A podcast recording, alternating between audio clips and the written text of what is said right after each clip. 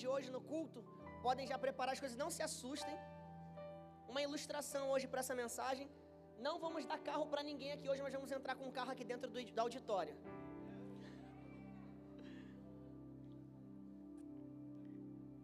Parece daqueles vídeos de concessionário, o carro vai entrar com alerta piscando.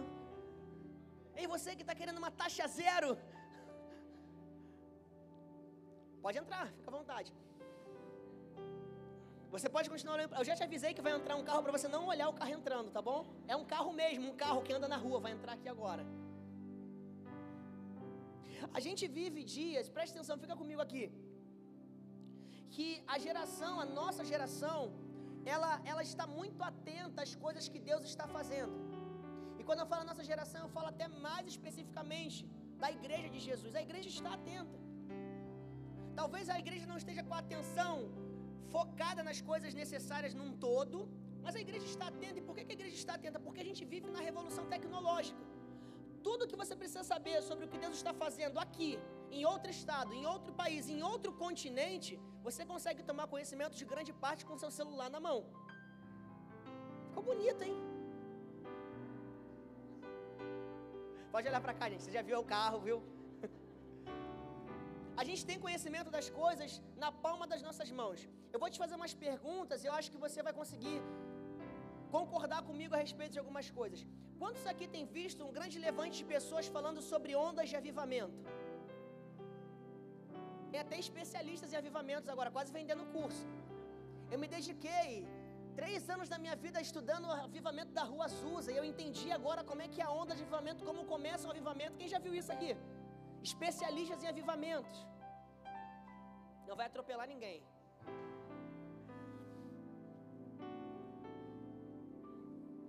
E tomar conhecimento. Vou esperar o carro entrar, que aí todo mundo já viu que o carro está aqui e a gente volta para a atenção aqui. Pronto. Chegou o carro, pronto. Pode vir mais para trás, vem mais, vem mais. Pode vir, vem, vem. Pode vir, chefe, vem tranquilo, vem, vem. Aê, se deixar, deixar um trocadinho pra gente aí, valeu. Desliga para não gastar gasolina. Abre o vidro também, por favor.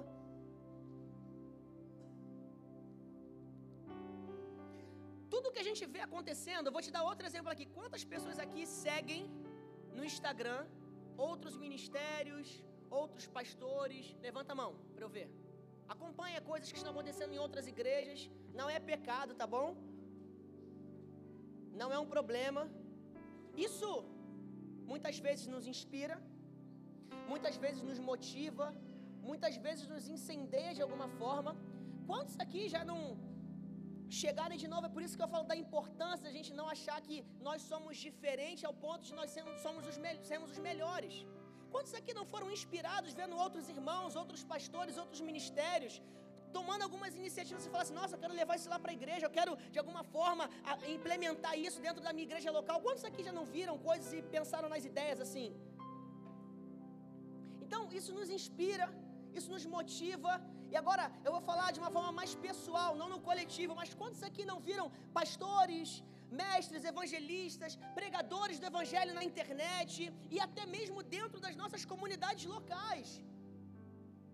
E falaram assim: nossa, o meu chamado é parecido com o dele, eu creio que eu vou, viver, eu vou viver algo parecido na minha vida. Quantos aqui já não pensaram algo assim, já viram, foram inspirados por algo? Então, existe algo positivo na ideia de nós tomarmos conhecimento da forma como a multiforme graça de Deus tem fluído no nosso meio e tem levantado irmãos, tem levantado ministérios, tem levantado chamados. Isso nos abençoa, isso nos mostra que Deus está fazendo não só através de nós, mas em outros lugares. Isso mostra Deus como um Deus que amou o mundo inteiro e tem levado a sua mensagem através de pessoas no mundo inteiro. Então isso tudo nos acrescenta, mas também nos compromete.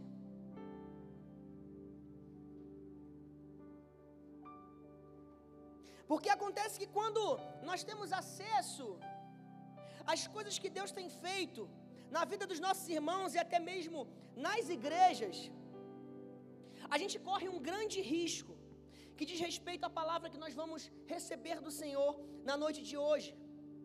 O risco de pegar caronas comprometedoras. Talvez o carro não vai falar sobre quase nada aqui na palavra, mas o intuito já foi feito. Você vai lembrar dessa noite porque um carro entrou na igreja. Então, de alguma forma, você vai falar assim: ah, aquele dia que o carro entrou na igreja. Você vai lembrar dessa mensagem. Amém? Então, de novo, deixa eu trazer você para cá. Qual é o risco que isso nos proporciona?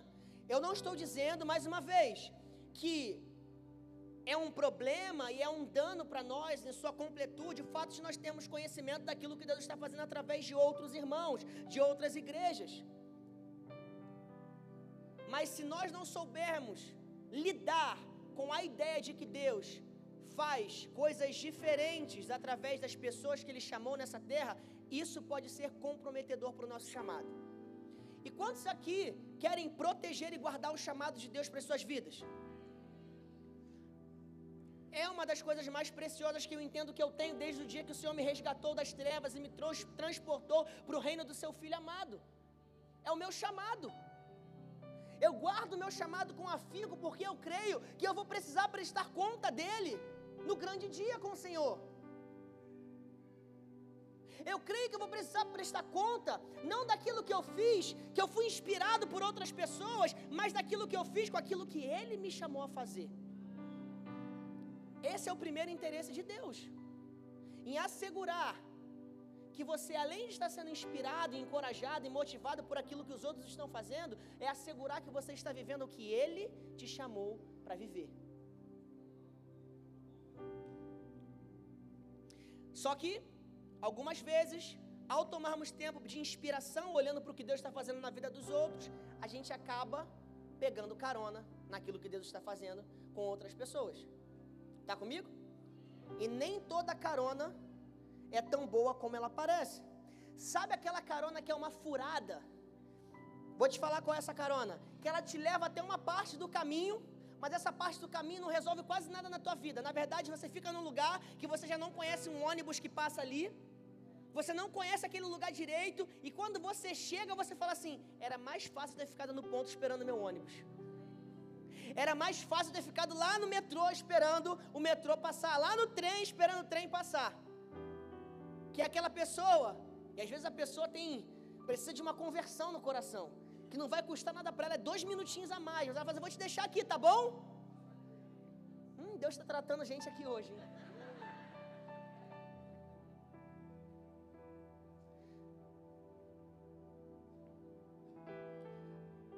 Aqui, já te ajuda, e você olha para um lado, você olha para o outro, não tem uma sinalização, não tem um comércio aberto, é onze e meia da noite. Aí você pensa assim, eu vou falar o quê? Ele não vai me voltar para me deixar lá no lugar que eu estava de novo. mas eu vi o carro, eu vi a velocidade, eu vi a praticidade, eu vi que não ia me custar, então eu entrei. E ao entrar, isso comprometeu a minha chegada ao meu destino. E Deus não deseja que o destino do seu chamado seja comprometido por caronas que Ele não te chamou a pegar.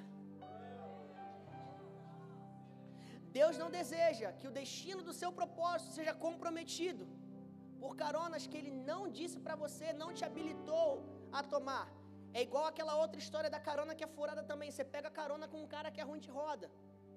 E aí a ideia era você chegar num lugar, no trabalho ou voltar para casa.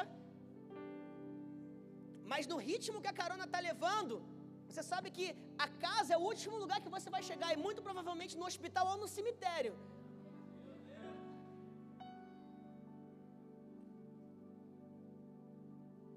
já viveu uma realidade fora dos caminhos do Senhor sabe do que eu estou falando, principalmente com aqueles amigos que bebiam. Eu algumas poucas vezes peguei caronas com amigos embriagados. E talvez, e eu estava correndo um grande risco de não estar aqui hoje. O que, que isso ia fazer comigo? Eu estava pegando uma carona que ia comprometer os chamados de Deus para minha vida. Deus não tem culpa por, por esse acidente. Eu entrei num lugar de negligência. A gente fala isso no sentido natural, mas algumas vezes nós podemos enxergar isso no lugar espiritual. Pegamos carona naquilo que Deus está fazendo na vida do outro. Nos inspiramos ao ponto que queremos nos aproveitar e montar no outro para receber do que Deus está fazendo na vida dele. Mas quando a gente faz isso, a gente está anulando a maior revelação de todas, que quando Jesus Cristo ele morreu na cruz do Calvário, ele não morreu para um chamado coletivo, ele morreu pelo nome de cada um de nós. Jesus não morreu na cruz para uma massa, Jesus morreu para o indivíduo. Jesus não morreu para uma aglomeração, Jesus morreu para cada nome de pessoa que passa pela face da terra.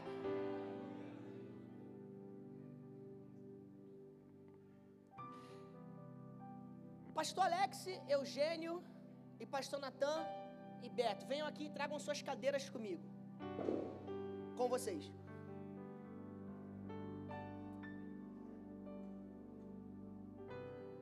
Pastor, Eu, Pastor Eugênio, já falei, estou me acostumando, gente, tá?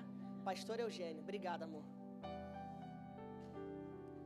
Me ajuda aqui, gente, todo mundo para não, não, errar mais. Pastor Eugênio, vem. Ele não pediu para fazer isso, tá? Pode sentar.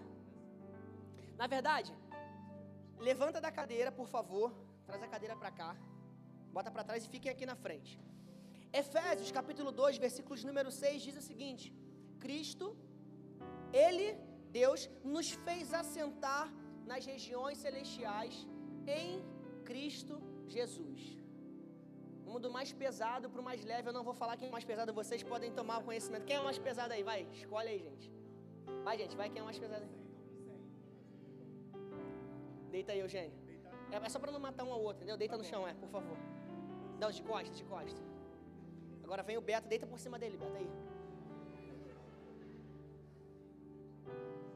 Vai como daí. Aí vai agora pastor Alex ou pastor Natan, vai. Pode ser assim, É, é. Não precisa jogar o peso todo não. Pastor Alex se pega o personagem mesmo, ele está fazendo um peso ali, montada nos 100 quilos aqui. Vai, pastor Natan, pode ir. Essa, essa aqui Calma, segura. É a falha da revelação de Efésios 2:9. Quando pensamos que Cristo nos amontoou nas regiões celestiais. Essa é a falha. Porque quando pensamos que fomos amontoados por Cristo, primeiro que sugere um caráter que Deus não tem, que é um caráter de desorganização. Segundo que sugere um caráter que Deus não tem, que é um caráter de indiferença. Deus não nos aglomerou nas regiões celestiais. Levanta, Natan. Pastor Natan, à medida que o sangue de Cristo purificou e lavou a vida do pastor Natan, ele tinha o seu lugar. À medida que o sangue de Cristo lavou e purificou e dignificou o pastor Alex, ele tomou o seu lugar.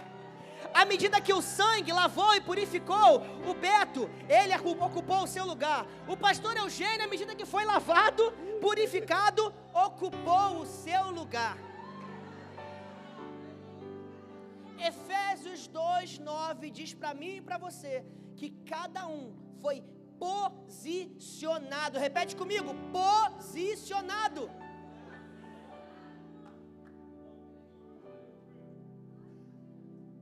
Você não foi amontoado com outros. O sangue de Jesus te posicionou.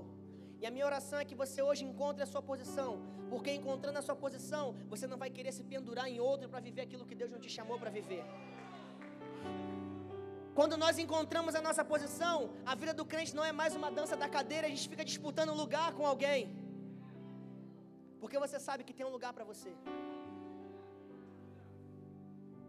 Sabe, tem um grande problema que é uma carência de revelação, por exemplo, quando pensamos, por que, que fulano foi ordenado e eu não fui? Você está carecendo de revelação.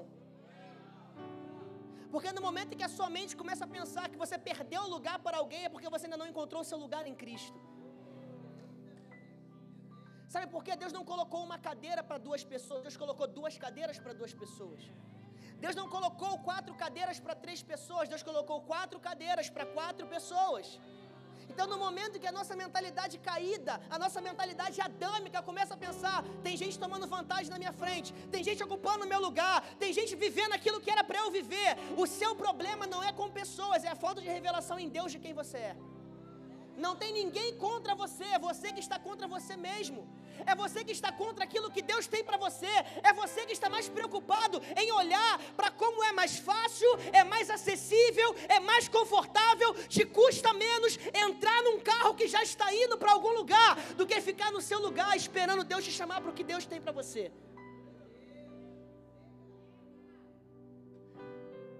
Sabe, eu creio que essa mensagem vai tirar de você hoje um espírito de comparação e também um espírito de competição.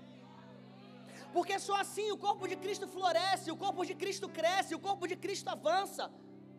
O cenário perfeito na obra de Deus não é homens, filhos competindo com filhos, mas filhos cooperando com filhos. Ocupe o seu lugar.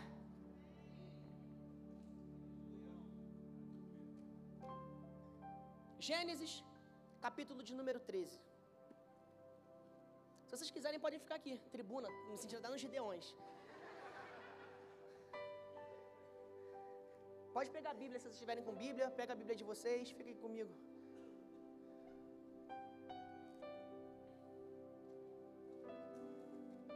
Uma vermelha acolchoada, né? Seu Tito já começou naquela unção de sonoplasta, você percebeu? Ó.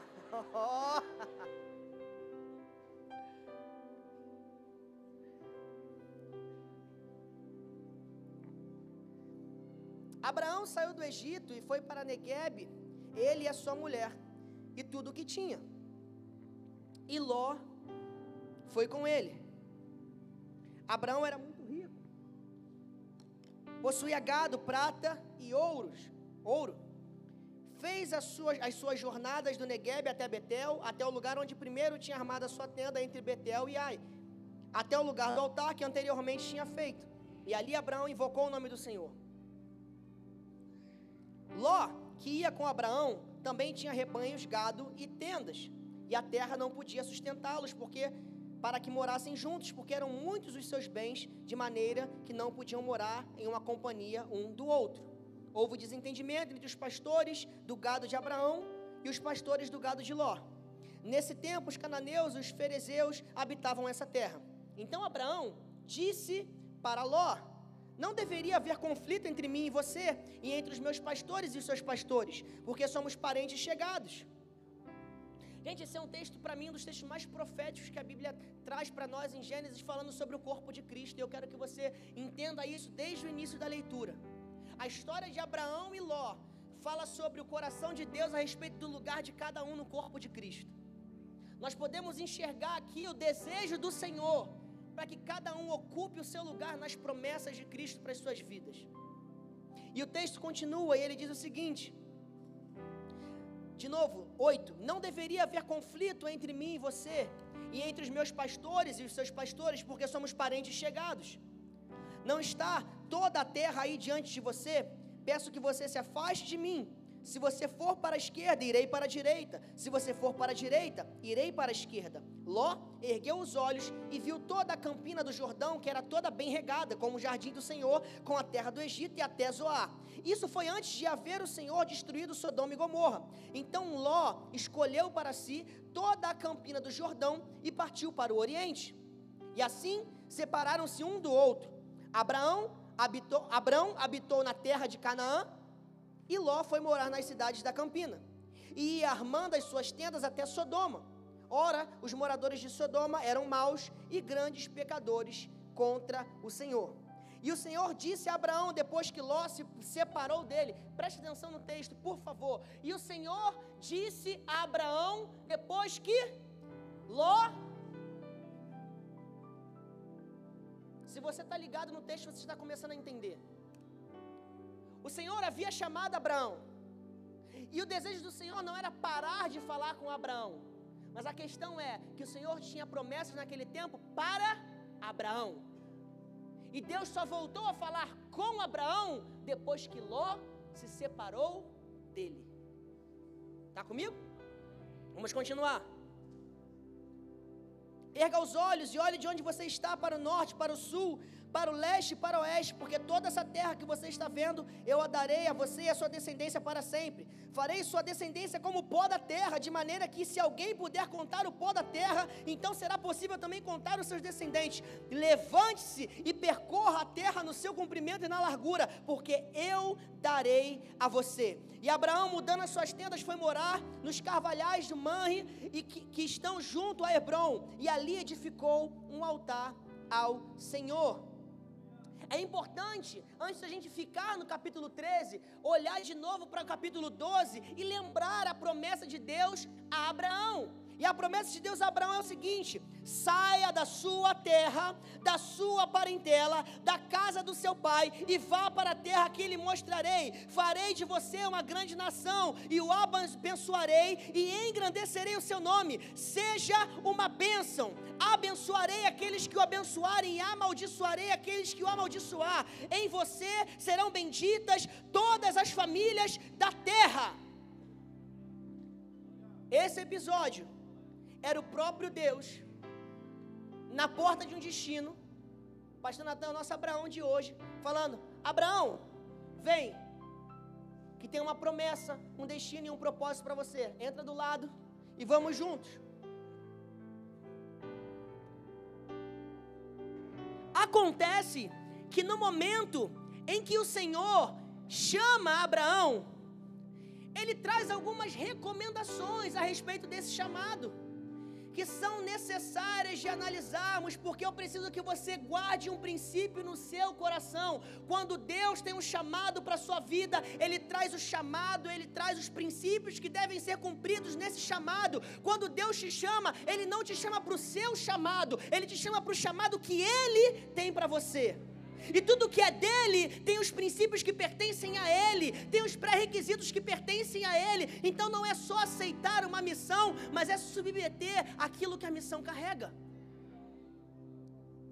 E grande era o chamado, e grande era a promessa que Deus havia dado para Abraão. Ele fala: seja abençoado, onde você colocar os seus pés, esse lugar vai prosperar. Todo aquele que te abençoar será abençoado, todo aquele que te amaldiçoar será amaldiçoado. E Deus estava falando o seguinte para Abraão: a partir de agora eu sou teu amigo. A partir de agora estamos em aliança. A partir de agora estamos construindo algo juntos. Não é só porque o sucesso na vida do crente não é apenas ser construído por Deus, mas é depois de ser construído, começar a construir com Deus. Sabe, Deus deseja te chamar para um lugar onde você não apenas é construído por Ele, mas chega um momento de maturidade onde Ele fala: Filho, vem, porque chegou o momento de você construir comigo.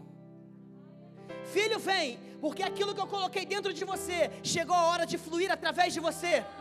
Filho, vem, porque aquilo que foi acreditado em você em justiça por meio de Cristo Jesus, chegou a hora de se manifestar através da sua vida.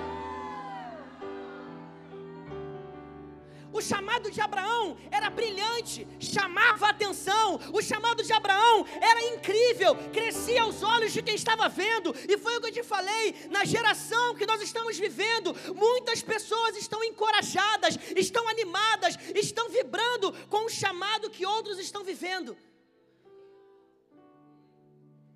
Mas não é porque é lindo, não é porque é brilhoso, não é porque é maravilhoso que é o que Deus tem para você.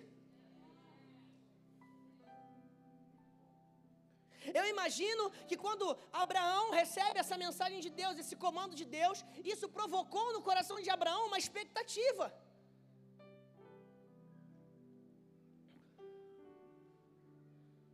Mas não só provocou no coração de Abraão, como também provoca no coração de Ló. E de novo o texto fala: saia da sua parentela e da casa do seu pai, e vá para a terra que eu lhe mostrarei. Agora, olha comigo, presta atenção nisso aqui. Na NVT fala: o Senhor tinha dito a Abraão: deixe sua terra natal, seus parentes e a família do seu pai. Quem era Ló? Sobrinho de Abraão. Sai da sua terra, seus, dos seus parentes e a família do seu pai e vá para a terra que eu lhe mostrarei. O comando de Deus para Abraão é o seguinte: eu estou chamando para você para algo que eu tenho aliança com você. Tá comigo? Então Abraão partiu e Ló foi com ele. Abraão tinha 75 anos quando saiu de Arã. Tomou sua mulher, Sarai, seu sobrinho Ló e todos os seus bens e rebanhos que havia chegado e seguiu para a terra de Canaã. E quando chegaram a Canaã, Gênesis 12, versículo 6. Abraão atravessou a terra de Siquém e onde acampou junto com o carvalho de Moré. Naquele tempo os cananeus habitavam na região. Outras coisas acontecem no decorrer desse texto, o episódio com a mulher de Abraão, com o governante da terra. Mas quando a gente volta para Gênesis no capítulo 13, a gente começa a ver os conflitos que começaram a acontecer por conta de uma coisa, uma, uma carona comprometedora. Abraão tinha um destino e Abraão tinha a pessoa que iria o conduzir para esse destino. E Ló pegou um Uber Pool.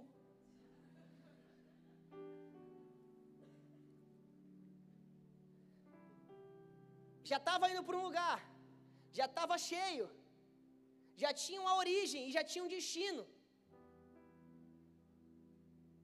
E Ló falou: Eu vou ficar emancipado? Vou nada, vou continuar nesse lugar. A promessa é grande. Eu vou me emancipar, vou nada, vou continuar aqui. O chamado é grande, de alguma forma vai me favorecer. E o texto diz que ele foi favorecido. Mas o fato dele ter sido favorecido não significa que ele estava prosperando naquilo que Deus havia chamado ele a fazer e a viver. E algumas vezes nós provamos de certos favorecimentos enquanto pegamos carona naquilo que Deus está fazendo na vida de alguém e pensamos que esses favorecimentos são a validação de Deus para o nosso chamado. Mas nem sempre o fato de estarmos sendo favorecidos por algo que o outro está vivendo significa que estamos vivendo o que Deus tem para nós. Você sabe aquela história? O sol se põe, o sol se levanta perante os ímpios e perante os justos? É a mesma coisa. É óbvio que quando você anda próximo a quem está sendo abençoada, prosperando, as bênçãos de alguma forma irão te tocar. Mas uma coisa, entenda isso, uma coisa é você ser alcançado por uma porção de bênção que está fluindo de alguém. Outra coisa é você receber de uma bênção que Deus tem para você.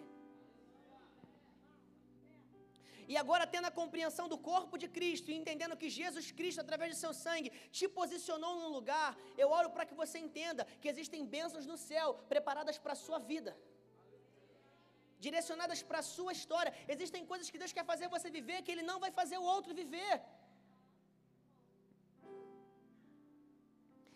E a partir do Gênesis 13, a gente começa a ver um diálogo entre alguém que estava se movendo debaixo de uma promessa e alguém que estava pegando carona em uma promessa. E esse diálogo traz para mim e para você evidências que fazem com que a gente possa comprovar nessa noite hoje quem nós somos nessa dinâmica dos feitos de Deus na terra. A minha oração é para que você saia daqui de duas formas. A primeira é celebrando que você está vivendo o que Deus tem para você. E a segunda, se for o caso, é você entendendo: opa, o que eu estou vivendo não é o que Deus me chamou para viver, mas eu entendi que Deus tem algo para mim e eu vou para o lugar que Deus me chamou a viver. Você está aqui? Pastor Natan está lá na carona ainda? Calma que você está chegando em Canaã. Vai passar pelo corte 8 ali, daqui a pouco está chegando lá. Pode sair, pastor.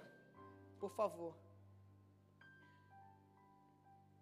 Ló que viajava com Abraão, Gênesis 13, 5 também havia enriquecido e possuía rebanhos de ovelhas, gado e muitas tendas. Ou seja, nós não estamos falando agora de alguém que carecia de algo. Então, aqui na questão de Ló com Abraão, não era tanto uma dependência física, mas uma dependência espiritual.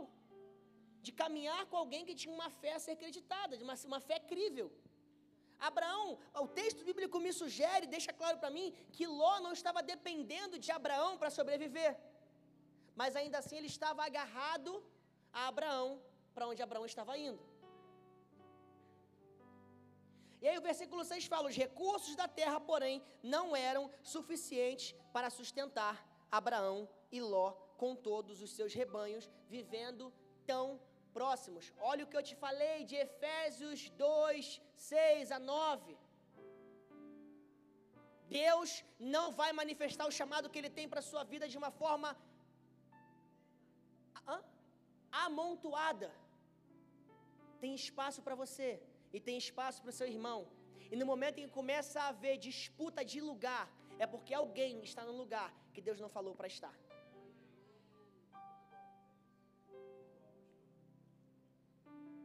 Logo, surgiram desentendimentos. E aqui eu acredito que Ló começa a perceber que alguma coisa nessa dinâmica não estava acontecendo da maneira como Deus havia comunicado a ele. Por quê? Deus deu a Abraão um chamado específico dizendo que haveria prosperidade, que haveria abundância, que haveria é, é, é, é, multiplicação geracional. E o primeiro contato que ele começa a ter no lugar onde ele chega é um contato de desavenças e desentendimentos. Então acredito que Abraão está olhando e falando: algo está fora do lugar, que não condiz com a promessa que foi liberada sobre a minha vida. Está comigo? Então, o primeiro a se levantar foi Abraão. E ele fala: não haja conflito entre nós ou entre os nossos pastores, afinal, somos parentes próximos. A região inteira, agora preste atenção nisso, está a quê? A sua disposição. Gênesis 13, 9. A região inteira está à sua disposição. Escolha. Pegou? Escolha a parte da terra que desejar e nos separaremos. Abraão estava deixando claro que ele entendia quem era o garantidor do seu chamado. Porque quem entende que Deus é o garantidor do seu chamado, não está disputando e brigando por lugar com ninguém. De novo. E quando começa a existir o lugar da competição de posição, o primeiro a sair do lugar da competição é aquele que entende que foi chamado por Deus, não pelos homens. Então Abraão está olhando aquilo e fala assim: Deixa eu tirar meu pé. Porque aquele que me chamou não se move segundo a ordem dessa terra. Porque aquele que, se, que me chamou não vê o que os meus olhos estão vendo. Aquele que me chamou, me chamou para andar por fé e não por vista. Aquele que me chamou, não me chamou para procurar o lugar que é conveniente a estar, mas o lugar que eu fui chamado a estar.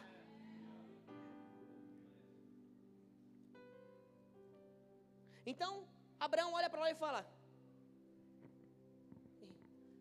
Olha aí, escolhe o lugar que você quer. Você vai para esse lugar e eu vou para outro lugar. Eu não preciso ter um espírito de estar em vantagem ou desvantagem com você, porque eu sei quem me chamou.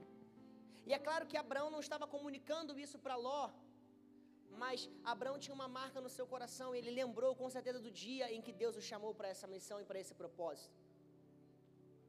Está comigo? E aí o texto fala: Ló.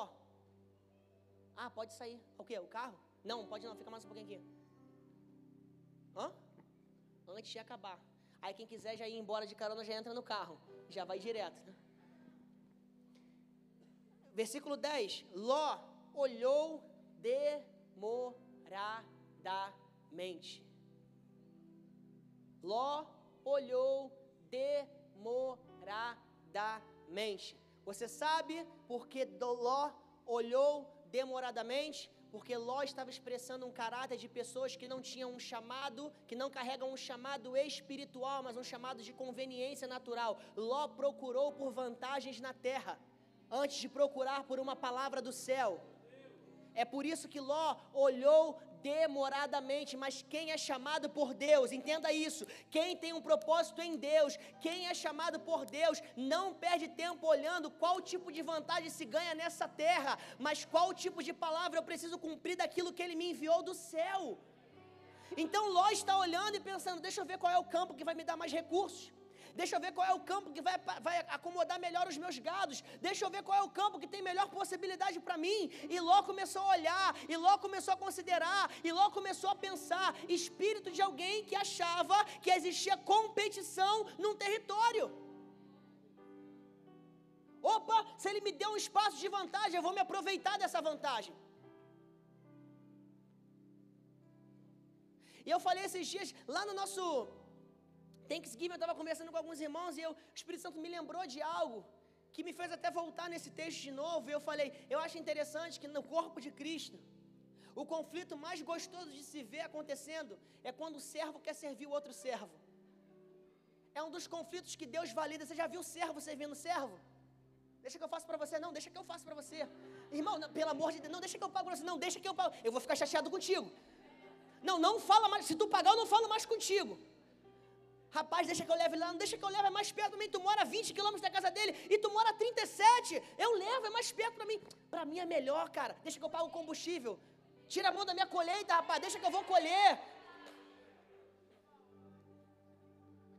Quando o servo briga com o servo, vai culminar em servidão. Mas aqui você não vê um servo brigando com um servo. Você vê um servo brigando com, ou melhor, um servo falando com um oportunista. Quando um servo está dialogando com alguém que não tem a compreensão de servidão, o primeiro espaço que aquele que não tem compreensão de servidão encontra, ele vai procurar vantagem para ele, não para o outro. Quando Abraão dá, quando Abraão dá esse espaço para Ló, esse espaço não comunica só o coração de Abraão, mas principalmente o coração de Ló.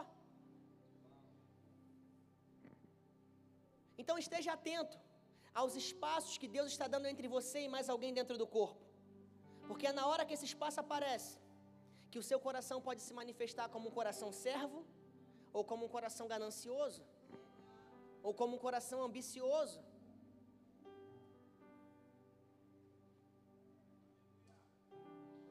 Pastor, por que você está falando que Ló olhou a vantagem? Versículo 11 claramente, sem precisar de faculdade de teologia, mostra para mim e para você. Ló escolheu para si todo o vale do Jordão do leste onde estavam. Partiu para lá e se separou do seu tio. Assim, Abraão continuou na terra de Canaã e lá mudou suas tendas para Sodoma e se estabeleceu entre as cidades da planície. O povo dessa região era extremamente perverso e vivia em e vivia pecando contra o Senhor. No, capítulo, no versículo 14 fala: Depois que Ló partiu, e o Senhor começou a falar com Abraão. Agora, olha que interessante esse outro detalhe. Volta um versículo para mim. Volta mais um. Não, volta mais um. Ló escolheu o lugar do Vale do Jordão do Leste, onde eles estavam, ou seja, Ló já escolheu o lugar que era um lugar validado no texto como um lugar confortável. Ele escolheu o lugar em que eles estavam. Então Ló olha e fala assim: Eu vou ficar onde está dando certo. Mas Abraão vai para onde está dando errado.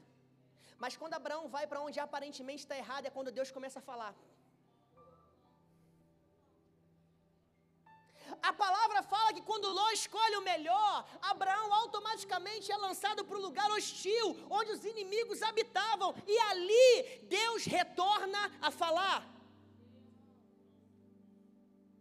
Sabe por quê? Porque o compromisso de Deus nesse episódio da história era com Abraão e não com Ló. E eu não duvido que Deus tinha propósito e história para Abraão, para Ló. Mas Deus tinha uma missão e uma aliança que ele estava estabelecendo com Abraão. Está comigo? Por quê? Que Deus começa a falar e volta a falar com Abraão no território hostil. Deus estava comunicando para Abraão uma mensagem que ele comunica para mim e para você, que é o seguinte: não é a temperatura do ambiente que eu estou, não é a, a, a, a estética do ambiente onde estou, não é a aparência do ambiente onde estou que determina se eu estou no lugar que Deus me chamou para estar ou não, mas é a palavra que Ele me deu.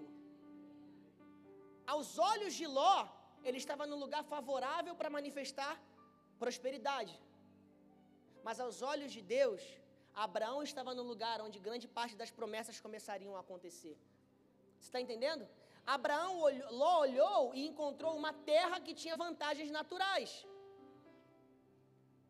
E Abraão olhou e lembrou que o chamado dele era por aquilo que ele estava crendo e não por aquilo que ele estava vendo.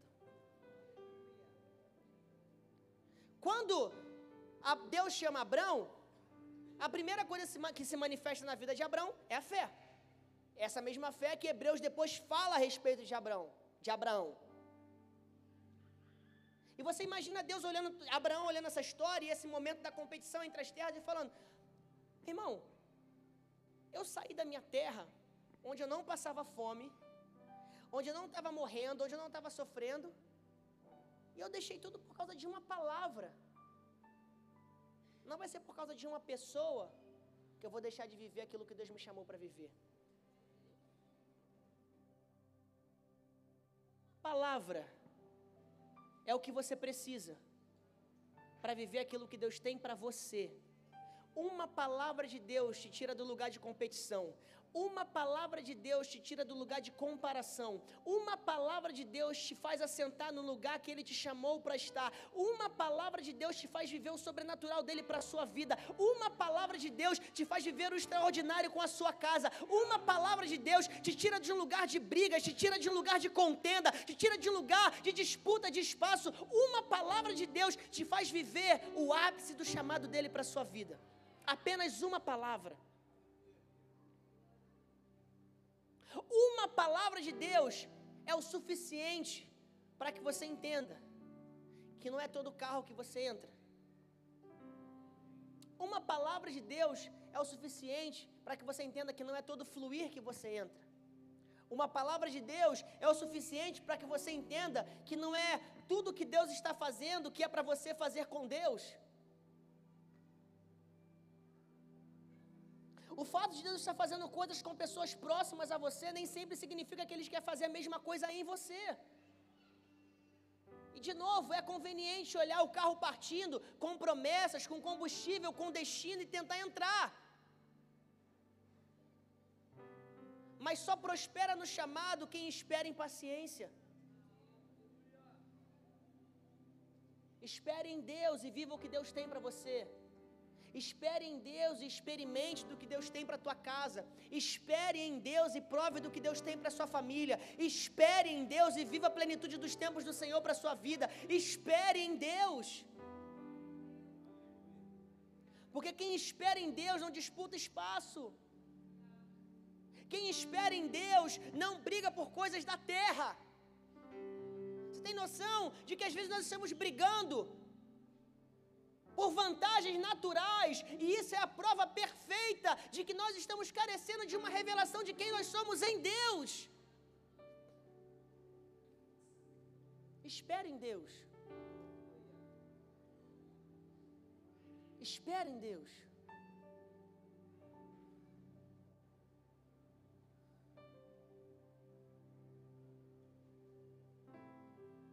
Antes de te formar, te conheci diz o Senhor.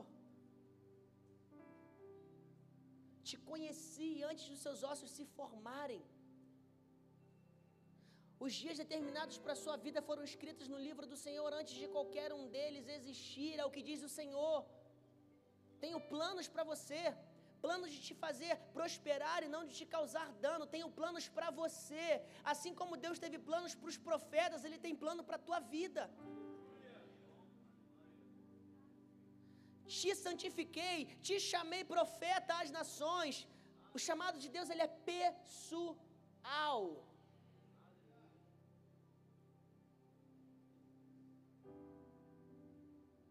Essa palavra é uma palavra que talvez esteja aqui com o potencial de levantar você num chamado que nem mesmo você estava acreditando para a sua vida. Sabe, eu estou convicto de que o desejo de Deus não é que você saia daqui apenas domingo após domingo encorajado com aquilo que o pastor prega para você, mas encorajado com a ideia de que Deus fala ao seu coração também.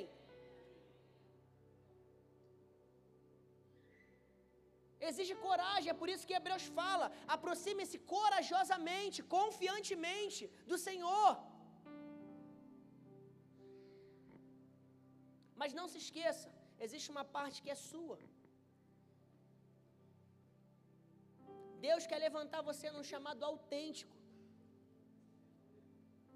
Deus não quer que você se vista como ninguém. Deus não quer que você fale como ninguém. Deus não quer que você pregue como ninguém. Deus não quer que você trabalhe como ninguém. Deus não quer que você seja um contador como ninguém. Deus não quer que você seja um engenheiro como ninguém. Deus não quer que você seja um médico como ninguém. Deus não quer que você seja um pai como ninguém, uma mãe como ninguém. Deus te chamou para ser o pai fulano, o pai ciclano, o pai Wallace. Deus chamou você para ser o pai Felipe. Deus chamou você para ser o pai Mateus, o pai Irving. Deus chamou você para ser o pai que você é.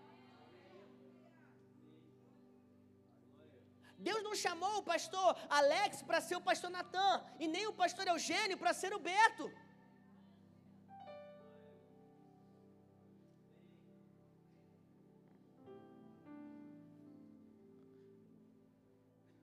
Pastor Raul, Deus te chamou para ser um pastor na Baixada que outro pastor não pode ser. Ah, pastor, mas quem sou eu para ser um pastor diferente dos demais? Filho, e como filho, cada um tem a sua genética. Cada um tem a sua parte, cada um tem o seu lugar. Ah, pastor, quem eu sou para ser diferente dos outros? Filho. Entendeu? Pastor, quem eu sou para me, me diferenciar dos demais? Filho. Como filho, Deus quer manifestar o jeito dele através da sua vida. Deus quer manifestar o poder dele através da sua vida. Deus quer manifestar a graça dele através da sua vida. Deus quer manifestar uma missão específica, um propósito específico através da sua vida. Você é um veículo que vai levar a graça de Deus através do seu jeito.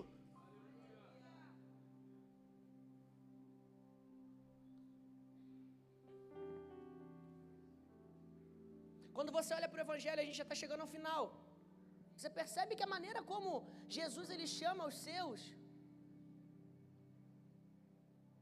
não foram formas iguais. Jesus encontra um no meio do trabalho, aí Jesus encontra o outro embaixo de uma árvore. Um parecia estar trabalhando, o outro parecia estar desempregado. Um parecia estar ocupado e o outro parecia estar ocioso. Um parecia mais explosivo, o outro parecia mais amoroso. Deus estava chamando um a um. O Senhor Jesus estava chamando um a um. Dizendo o que eu sempre tenho dito nos últimos dias: no time de Deus todo mundo é titular. No time de Deus todo mundo entra em campo. No time de Deus todo mundo veste a camisa. No time de Deus ninguém fica no banco. No time de Deus ninguém fica com a promessa. No outro jogo você vai entrar. Na outra partida você vai jogar. No time de Deus todo mundo que entra para o time tem espaço no campo.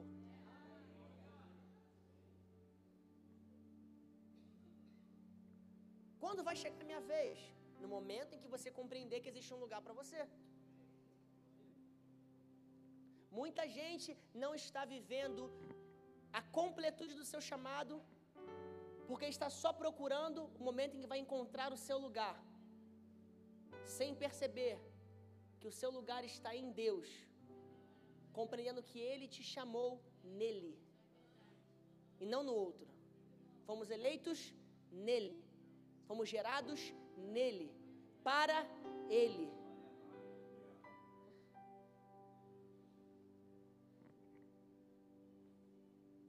O carro pode sair, mas antes que o carro saia, eu quero que você se lembre disso.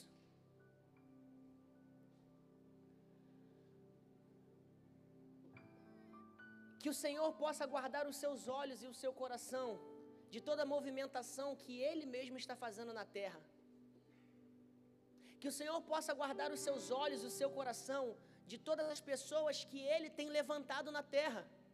Que o Senhor possa guardar o seu coração de todos os chamados que Ele tem prosperado na terra. Pastor, por quê? Que o Senhor tem que guardar o meu coração disso? Para que você tenha paciência e discernimento de entender qual é o seu lugar e qual é o lugar do outro.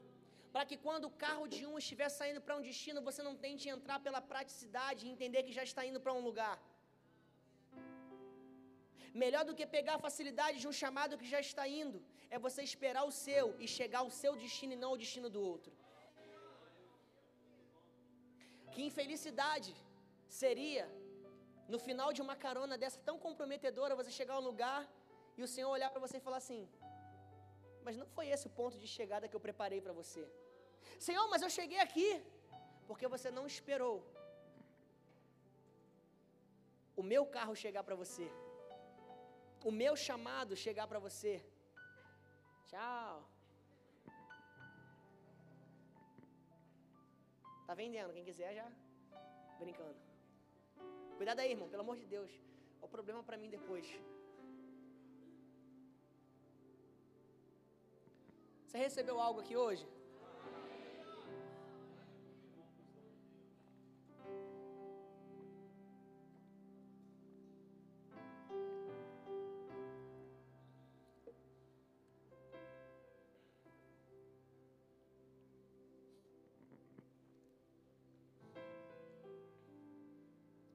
Essa palavra falou muito comigo recentemente. Como eu disse, principalmente nessa fase que nós estamos agora voltando a edificar uma igreja, eu vinha perguntando ao Senhor, Senhor, qual é o meu lugar? Estou indo para um lugar onde tem muitos pastores relevantes. E o Espírito Santo falou para mim, eu estou animado, eu estou feliz, eu estou desejoso, eu, tô, eu, tô, eu, eu, eu encontro graça na ideia de que eu chamei o Caio para ser o Caio na Barra da Tijuca. Que às vezes a gente pensa, como, como, é que eu tenho que falar? Como é que eu tenho que, que me comportar? Como é que eu tenho que, que me expressar? E é bom a gente entender sobre cultura local e tudo mais, mas no momento em que a compreensão da cultura local compromete aquilo que Deus me chamou a ser e a fazer, eu preciso submeter tudo ao chamado de Deus para minha vida. Está comigo? Você quer um exemplo disso? Eu acredito muito no chamado profético que o apóstolo Joshua carrega. E quantas vezes vocês já viram ele quase que desconfortável porque Deus deu uma direção para ele, uma coisa que às vezes era um pouco dura demais para comunicar e pesada demais para comunicar para o povo, às vezes para a equipe pastoral, uma, um chamado, uma palavra profética a respeito de algo. E você, quantas vezes você já viu ele lidando quase que com um conflito público ali para poder fluir para algum lugar? Quem já viu isso aqui acontecendo?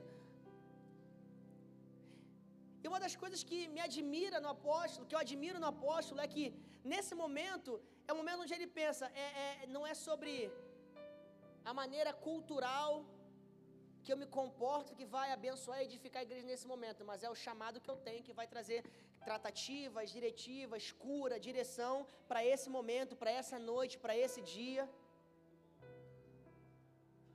Esse é o nosso chamado, viver e manifestar aquilo que Deus tem para nós. Deus tem algo para você. E dentro do que Deus tem para você, aquilo que Deus tem para você vai te ajudar a cooperar com aquilo que Ele tem para todos. Quando cada um ocupa o seu lugar, e aí que nós estamos em unidade de verdade. Unidade não é ocupar o mesmo espaço. Unidade é correr para o mesmo lugar. Unidade não é aglomerar, é nos posicionarmos no lugar que Deus nos chamou para que nós estejamos, amém? Não se esqueça, você está assentado com Cristo nas regiões celestiais. Deus não te colocou jogado por cima de alguém. Deus não te colocou para pegar carona com alguém. Deus não te colocou para poder ir amarrado a alguém para o seu destino. Deus não te colocou com uma corrente a alguém, com uma coleira a alguém, com, com algo preso a alguém para que você chegue no que Ele tem para você. Ele é o único condutor da sua vida para que você chegue ao lugar que Ele tem para a sua história.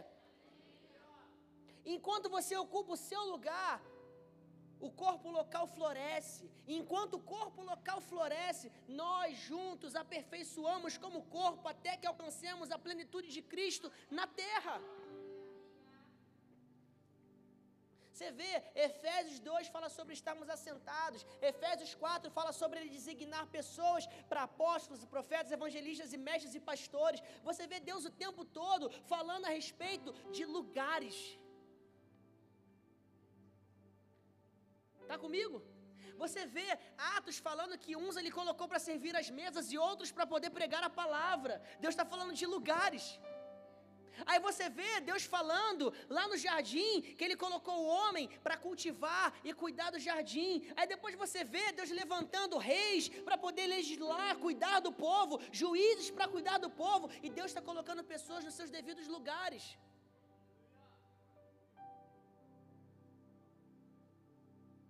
Mas o ponto maior não é esse. O ponto maior é você entender que existe um lugar para você.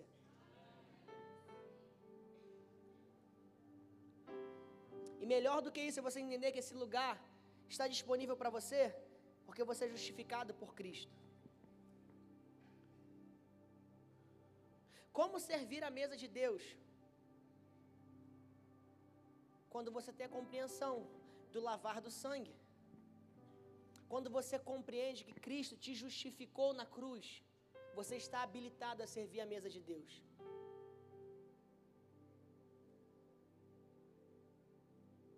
Eu oro para que hoje, nessa noite, a gente encerre essa noite com algo sendo ativado dentro de você. E que isso seja uma convicção de que existe uma faixa na corrida que pertence à sua pessoa. Amém? Que você se inspire através da vida dos outros, mas nunca mais se compare com os outros. Que você seja motivado por aquilo que os outros estão fazendo, mas nunca mais questione a Deus por que não você nesse lugar. Quando a gente questiona a Deus por que não eu, nós estamos diminuindo Deus ao nosso tamanho. Deus tem um lugar para você. Amém? Se coloque de pé.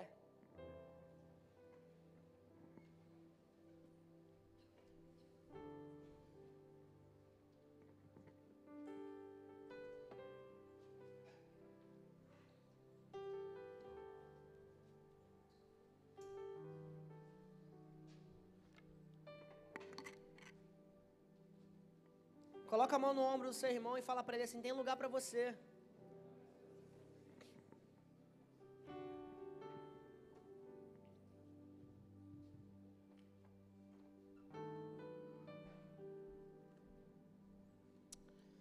Aleluia. Louvado seja o nome do Senhor.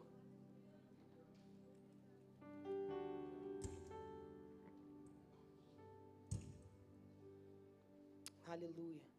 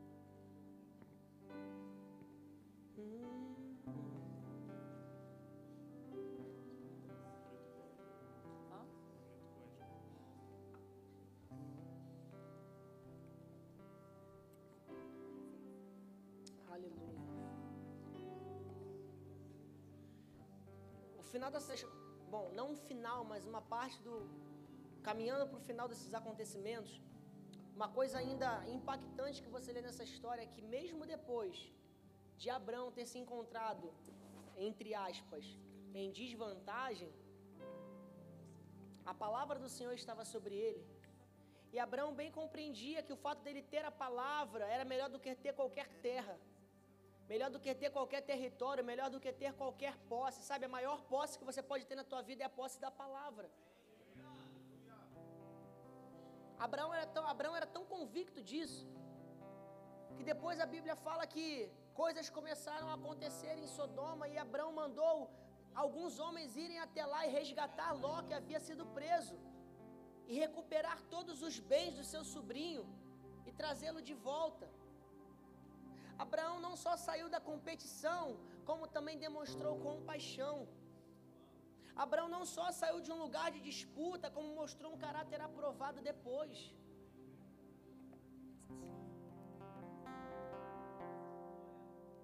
Abraão não carregou traumas dos danos que aconteceram na vida dele no meio do seu chamado. Depois disso, o Senhor vem mais uma vez se apresenta e mais uma vez o relembra a promessa.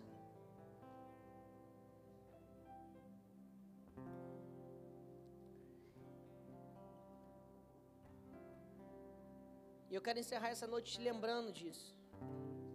Existem promessas do Senhor para a sua vida. Amém? E no momento em que você começar a perceber que você está brigando com outras pessoas por causa dessas promessas, talvez você não esteja de fato discernindo o que é a promessa de Deus para você. A partir do momento que você começa a achar que você está perdendo essas promessas, perdendo espaço, porque outra pessoa está fazendo algo ou está vivendo algo que era para você, de novo, não fique tentando tomar o seu lugar, encontre o seu lugar em Deus. Encontre o seu lugar em Deus. Espírito Santo, eu quero te agradecer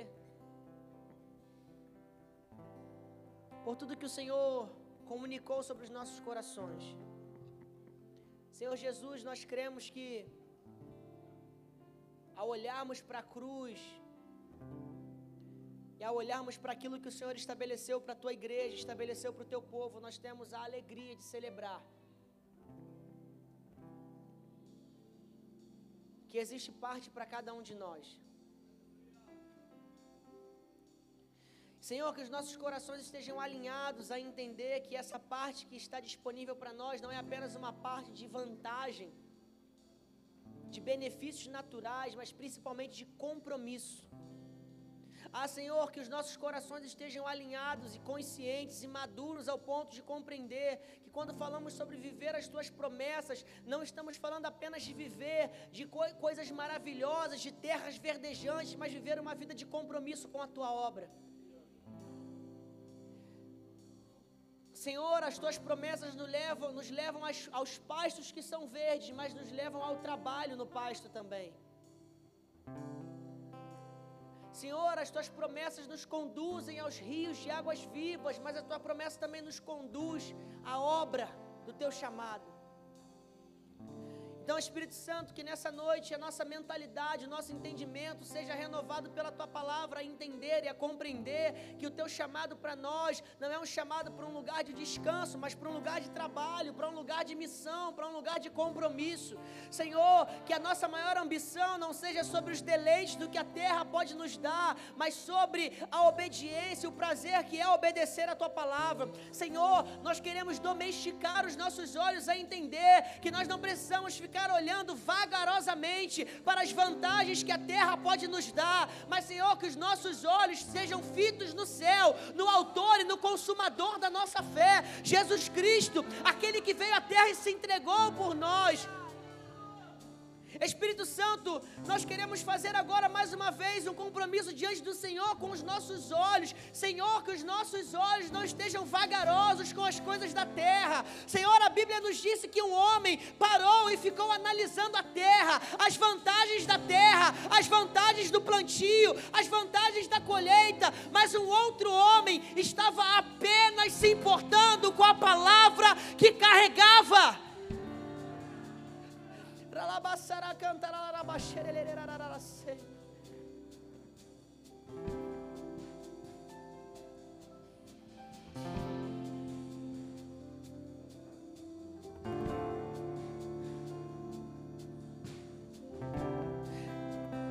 Senhor, eu não quero ter um olhar vagaroso para as coisas da terra.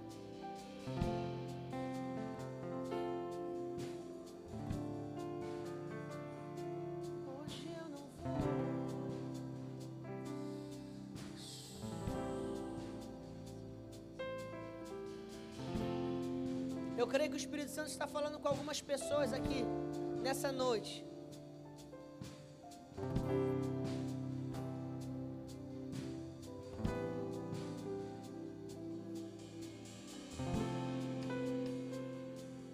E o que o Senhor tem falado nessa noite é a respeito de pessoas que estão fazendo cálculos demais. Cuidado com o excesso de cálculos para viver pela fé. Cuidado de novo com o excesso de cálculos para viver pela fé. Eu não estou dizendo a respeito de uma vida desorganizada, mas eu estou dizendo a respeito de uma vida que depende mais da palavra de Deus do que das possibilidades da terra. Cuidado com o excesso de cálculos e a carência da palavra. Cuidado com o excesso de cálculos e a carência de uma direção do céu. Cuidado com o excesso de precauções e a ausência de uma vida de fé.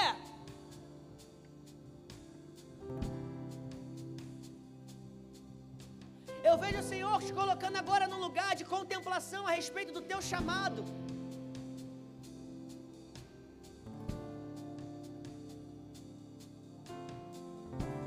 E o Senhor está comunicando algo aqui.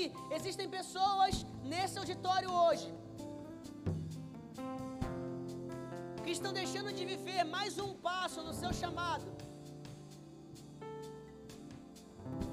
Porque calculam mais do que obedecem.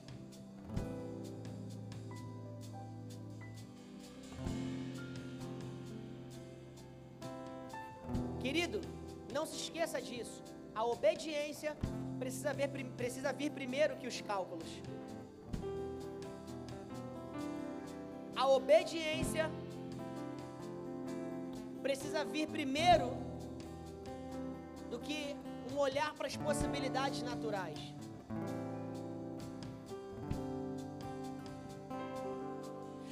Pastor, Deus me chamou.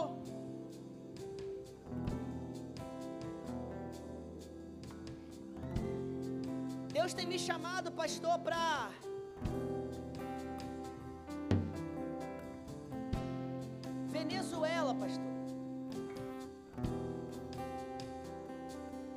Eu estou esperando a economia melhorar. Eu estou esperando os indicativos melhorarem. Eu estou olhando a terra de longe. Quando tudo estiver favorável, eu vou. Eu vou. Se os seus cálculos estão vindo primeiro do que a sua obediência, a sua vida não é uma vida de fé, mas uma vida de conveniência.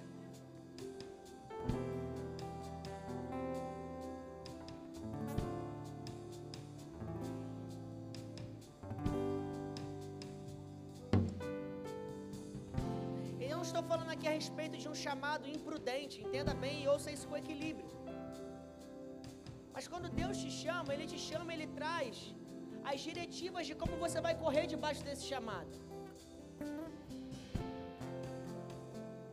Seja rápido em obedecer.